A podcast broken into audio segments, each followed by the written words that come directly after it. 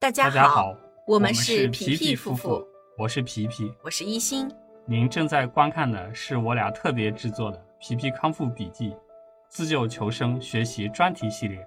旨在为您踏上康复之路时指条直路。大家好，这集咱们进入到第一章的第五节，如何科学理性的看待胃癌转移。那本章节的这个学习资料呢，是来源于由江博主编的《胃肠病学》。那这本书呢，是在呃这个呃胃肠病治疗领域非常专业而且权威的一部著作。这个呃名单里面所出现的医生呢，都是这本专业著作的啊参编者啊编委成员。呃，当中的很多章节呢，都是由这些医生，他们都是工作在一线的这个临床治疗的医生参与来编写的。在这个里面，我们可以看到很多咱们所熟悉的这个医院，比如说刘杰医生，他是复旦大学附属华山医院的。哦，那像在咱们江浙沪地区的话呢，这个浙江大学医学附属第一医院和复旦大学华山医院。啊，这些都是我们经常去看病的医院，比如说这个还有啊，第二军医大学长征医院、东方肝胆外科，嗯，第二军医大学附属长海医院，这些都是咱们非常熟悉的一些啊医院的医生来去共同编写的这样子的一本专著。所以为什么我们来看这本书呢？那是因也是因为我们自己在啊去啊康康复的这条路上呢。很多医生，呃，说给我们听的一些东西啊，我们其实是听不太明白的，所以我们就找到了这样的一本专著，然后去来啊自己看一看，医生到底说的这些都代表着什么意思。那胃肠病学的这本著作呢，是非常有用而且非常实用的一本著作啊。我们不单单是康复期内了解了我们的这个癌症是怎么回事，是怎么产生。这个癌症康复期内要注意些什么？甚至我们也了解到了一个，呃，就是家属要如何做才能预防患上相关联的这些胃肠病啊、胃肠疾病。所以这本书呢，我是比较建议大家呢，就是有余力、有这个学习余力的朋友啊，也有这个去来深度学习兴趣的朋友呢，可以把这本书找回来看一看。主编呢是江博医生。那江博医生呢？他是医学博士，也是二级教授。现在呢是清华大学北京清华长庚医院的内科临床部部长、消化中心主任，清华大学医学中心的教授啊。他也是这个访问学者啊，就是出国的访问学者。那么他有非常多的在这个胃肠病治疗领域里的这种啊啊成就。啊，有很多这样子的成就。他擅长的是什么呢？就这位医生呢，他现在呢还在一线，所以就呃，咱们如果去挂号的话呢，去长庚医院应该也是能见他的。他对大肠癌早期的治疗、炎性肠病和功能性的胃肠疾病等疾病的诊治经验非常丰富。他擅长的领域是在微。胃肠道的微生态系统与肠黏膜屏障以及免疫相关疾病，以及肠道炎症和肿瘤发生之间的关系等维度做深入研究。啊，它致力于采用染色内镜、放大内镜以及大肠镜单人操作等方法来提高早期癌症的诊治水平。所以，就啊，我们如果是说这个。像在北方的朋友啊，去如果去长庚医院的话呢，那么啊，就是你如果说是在癌症这个方面有一些比较复杂的并发症啊或什么的，拿不准康复期期康复期内呢，对于这个疾病进一步治疗拿不准，可以去长庚医院找他。啊，那因为我自己本身呢是在苏州，所以我们啊这个去来。康复期内去来做复查啊什么的，啊，一般呢都是在我们苏州的市立医院，嗯，来去复查。嗯，目前已经八年了，我们啊一直都是在这里去找到侯健医生来去给我们做的复查。好，那我们今天就来具体看一下今天的这个三个板块内容呢，是包括了肿瘤转移的途径啊。第二个板块呢，我们来啊学习一下肿瘤的多步骤转移机制，以及肿瘤转移的分子调控机制。因为我们家皮皮呢，它的这个呃是属于这个低分化腺癌伴硬结细胞癌这样子进展期啊，这个比较严重的这个状态，所以我们在康复期内呢。重点去来预防的，其实就是这个肿瘤的复发以及转移这个这这两个点。特别是我们在上一个呃章节里面呢，啊，我们有分享过，就是在这个呃五年五年生存期顺利度过之后呢，那么复发这个以及转移的这个风险呢，会在第十年到第十五年期间，这个风险。也是存在的，并不是会消失，所以我们现在的这个阶段第八年，其实就是在预防，嗯，就是在做预防的工作。好，那我们具体来看看肿瘤的转移途径都有哪些。呃，它的肿瘤的转移机制呢，我们大概来讲一下。这个呢，是我们现在比较常，就是目前呢，是一六年由国际抗癌联盟发布的第八版肿瘤分期手册。那现在咱们去医院去做复查和随访呢？啊，医生所对照的这个部分，以及就是在看你的这个病理的过程里面所对照的这个部分，就是按照这个第八版呃分期手册来进行对照的。所以呃，对于这个部分呢，不是很熟悉的朋友，特别是早期在这个啊一六年以前得了癌症，然后做了手术的朋友呢，那么。可能您的医生对于您的这个癌症分期的描述啊，是跟我们这个目前现在最新的这个肿瘤分期的描述是不太一样的啊。在早期的时候，像皮皮呢是一三年嘛，像我们早期的时候，医生再去描述肿瘤的那个分期分型和阶段的时候，那个语境是用的博尔曼分型法和劳尔分型法来去描述的啊，他的这个病情情况。但是现在的这个。呃，医生的话呢，那么他们大部分都是基于这个第八版肿瘤分期手册的这种描述来去描述这个病情的分期啊。好，所以对于这个部分呢，大家要呃了解一下啊，这个大家可以重点了解一下。那它的转移机制是什么呢？具有局部浸润和远处转移能力，是恶性肿瘤最重要的生物学特征。它也是肿瘤患者死亡的主要原因。它主要是指恶性肿瘤细胞，它从原发部位对邻近组织浸润破坏，并经过淋巴道、血管或者体腔等途径到达其他部位，继续生长，形成与原发肿瘤性质相同的转移瘤或者继发瘤的过程。从这个转移机制这个里面，我们来看啊，我们结合这张图，其实就是这个淋巴细胞长长长长长，已经从我们目前胃的这个组织啊长得漏出去了啊，比如说漏到了我们的这个腹膜，或者漏到了淋巴层，或漏到了血管壁，或漏到了其他器官上，那它就会在那些位置，然后来进一步的生长。那我们来接下看看它的这个途径有哪些啊？肿瘤的转移途径呢？啊，我们来看看，它有主要是有三种啊。随着这个肿瘤体积不断的增大呢，肿瘤细胞可以沿着周围正常组织的薄弱处，或者是脉管浸润侵入并破坏邻近组织或者是器官，并且它可以持续生长，啊，称为直接蔓延。这种是直接蔓延。而且我们知道，癌细胞是可以无穷分化的啊，所以它这个生长速度啊，其实还是比较快的。肿瘤呢还会发生转移，肿瘤转移的途径主要有下面三种。第一个呢是淋巴转移，原发肿瘤细胞与毛细淋巴管内皮细胞粘连后，穿过内皮细胞间的临时裂隙进入淋巴管。伴随淋巴管由近到远转运到各级淋巴结，通过粘连穿过内皮细胞基底膜，进入淋巴结实质生长。看到没有？这个就是淋巴转移的过程啊，通是怎么转移出去的啊？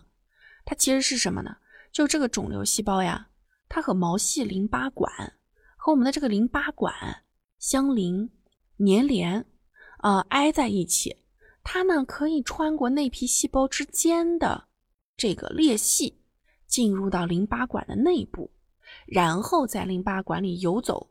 从近到远。转运到各级淋巴结里去，通过粘连穿过内皮细胞，看没有？进入啊内皮细胞的基底膜，它就可以进入淋巴结，实质性的生长。嗯，所以实际上这指什么呢？如果说你那个癌细胞啊，它就是挨着你的淋巴结的淋巴管的，它就有机会啊能够渗透进去。开始在淋巴结里面实行生长，这也是为什么说我们很多时候转移的时候，我们一定要去查淋巴结，原因就在这里，它太容易渗透出去了。嗯，你看黏膜、黏膜下层、壁啊胃壁基层、浆膜层渗透出去，渗透出去进入淋巴管，它就会开始转移。嗯，血型转移，它指的就是癌细胞穿过血管内皮细胞间隙，在血管内形成癌栓。经过血流转移至远隔部位继续生长。其实它其实跟这个淋巴管转移啊有类似的地方，也是穿过了内皮细胞之间的间隙，在血管里面形成了癌栓，然后再由血液输送啊，然后远行到其他部位。第三个是什么呢？叫种植性转移，它指的是内脏器官的肿瘤。侵犯到浆膜层，看到没有？这是浆膜层最外层，这个瘤细胞脱落了，你看它掉出去了，它种植在了体腔内各个器官的表面。比如说它掉出去了，我们看上面这张图，它从这掉出去了以后，它就有可能掉在哪？腹膜黏膜表面，掉在淋巴管淋巴表面，啊，掉在肝脏表面，掉在胰腺表面，掉在我们的腹腔里面。啊它就有可能掉出去，然后发生了叫种植性的转移，所以我们会发现它的这个转移途径啊，是不是啊？一个是淋巴转移，二是血型转移，三个是种植转移。到底这三个里面哪个更严重呢？淋巴呢，它是直直接就进入到了咱们免疫系统了；血型呢，就进入到咱们血液循环系统了，跑得快。进入到这两个里面呢，它就跑得很快。而且实质性开始生长。第三个呢，它跑的虽然没有全身开始跑得快，但是它会让你的其他器官发生癌变啊，就有这种机会会种植在其他的器官表面。所以咱们这个，嗯，为什么说一定要在早期，就是一定要在胃炎刚刚发生的时候就要就要特别注意呢？是因为它真的严重了以后是会。对全身造成损伤的，所以我再次提醒各位，一定要重视早期筛查，而且咱们在康复期期内呢，也一定要好好的对咱们的胃，可千万不能让它发炎啊！嗯，我这个康复期内最怕的就是胃部重复的发炎，嗯，最怕的就是胃部重复发炎。好，那么这个转移的这个途径还有哪些呢？比如说像食管癌，食管癌的这个扩散呢，它可以直接蔓延到周边的组织器官。上段食管癌通过淋巴转移至颈部和上纵隔淋巴结，中段胃癌它会转移到食管旁或肺门淋巴结，下端癌则转移至食管旁、贲门旁及腹腔上。啊，主要是腹腔上部淋巴结，它还可以经过血行，就是血液流动啊，行走，然后呢，血液在血液里行走，转移到肝和肺。胃癌转移也是通过上述几种方式来进行转移的，以淋巴转移为主。晚期的肿瘤呢，经过了胸导管，也能转移到左锁骨上方的淋巴结。在这里呢，就会出现啊，这种叫 vitro 淋巴结，嗯，然后血型转移常常会见于胃癌晚期，以肝转移最多。啊，我这个塑料英语大家听听啊，血型转移肠胃常见于胃癌晚期，以肝脏转移最多啊。血型转移为什么说血型转移主要是在那？你看呢？它掉落出去的时候，它要一直掉，一直掉，一直掉，一直掉，一直掉，掉到肌层外围去，才有机会能掉到这个血液血管啊，一定要浆膜层外围，它才有机会通过毛细血管给掉出去。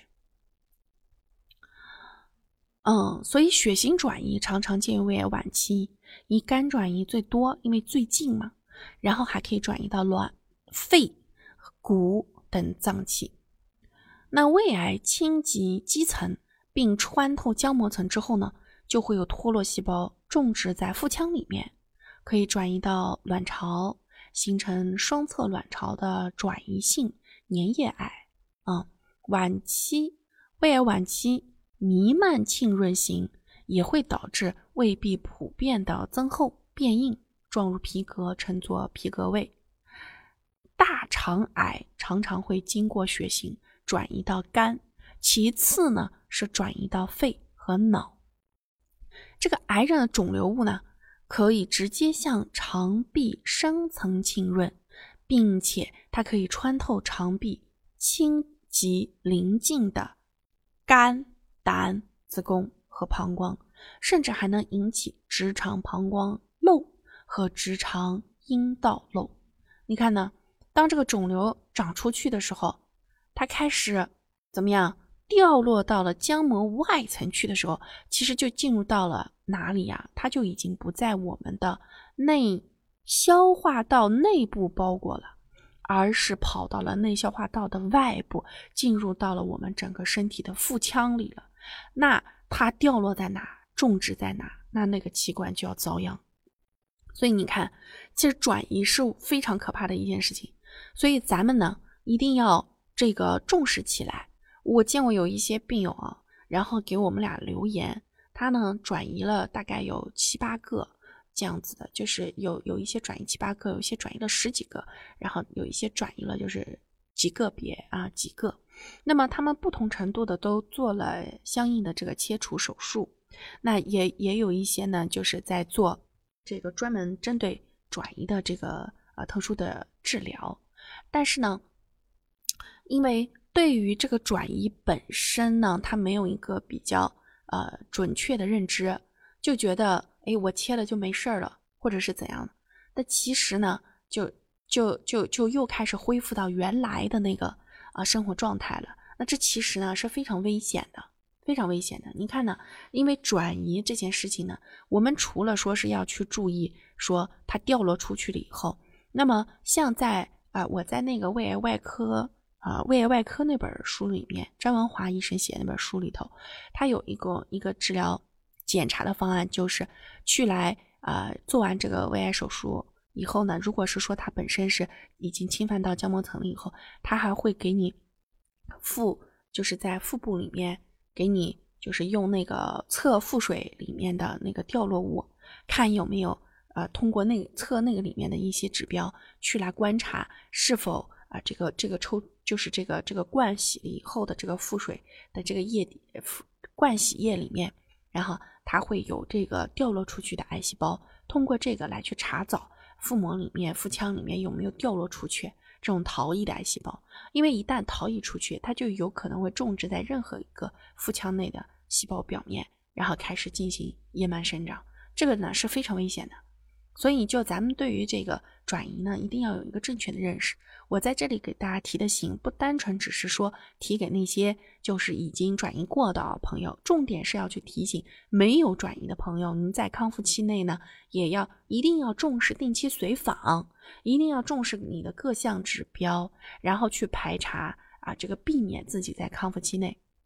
无论是五年生存期，还是说是这个超过了五年生存期，都千万不能掉以轻心，因为咱们抗癌是一辈子的事儿。如果本身您当时的这个癌症，无论它是早期的，还是说是进展期的，还是晚期的，无论是哪一期，咱们都得把预防这个复发和预防转移作为咱们康复期内的首要任务，来高度重视，摆在最高等级上来去重视它，这个才能避免咱们二次手术或者是二次治疗去重复受罪啊。这个就是我们来去了解转移机制这件事之后呢，我和皮皮要特别提醒大家的一点啊，要重视起来。当咱们理解了肿瘤是通过什么途径转移出去的啊，那咱们就不会害怕。不会，至少说咱们就不会害怕。咱们知道它会以什么样的方式跑出去，咱们后面在整康复期内就会有相应的对策来去避免这种事情的发生。啊啊，早就医，早筛查，同时自己吃吃的这个饮食方面呢，也要就是说能够去起对于癌细胞的生长也好，与它的分裂也好。咱们得去吃一些能够明显抑制得了癌细胞生长的食物，咱们得对食物要有全面的了解。那咱们后面的第二个板块单元讲这个营养素，在第三个部分我们讲配餐。那么我们这个里面就会重点来去告诉大家吃什么好啊。那在吃什么好之前，我必须得让你们了解这些原理，目的就是为了让咱们对于自己健康的。认知的知识能跟后面咱们配餐的根本原理能结合在一起，咱们得知道为什么要吃，为什么得吃这个，为什么这个得吃这么多，要吃的明明白白、有根有据，你才能够清晰的知道我吃什么对我的康复是无利，我吃什么是我你我吃什么对我的康复是有利。这东西太难吃了，我不想吃，可是没办法，它对你康复、让你活下去有利。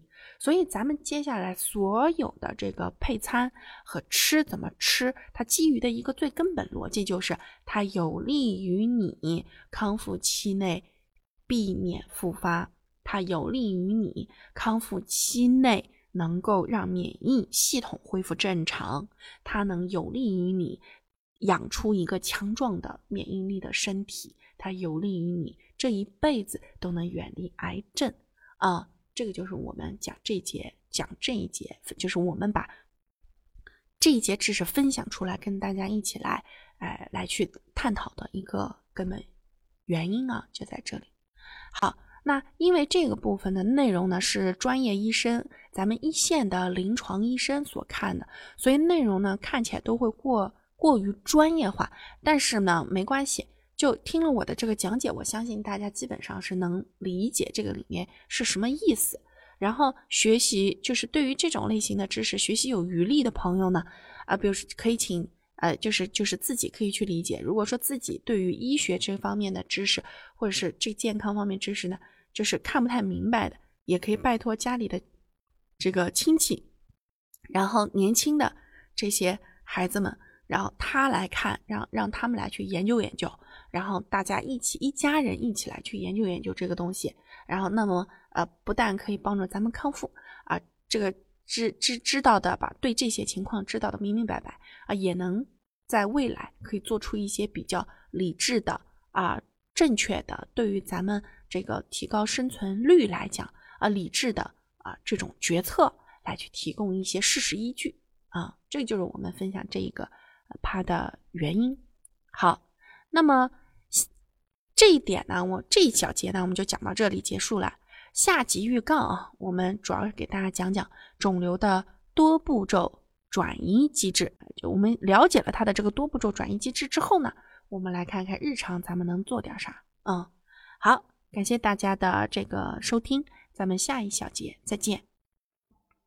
吃对餐，养好胃，皮皮夫妇祝大家跑赢五年生存期。跑赢一辈子。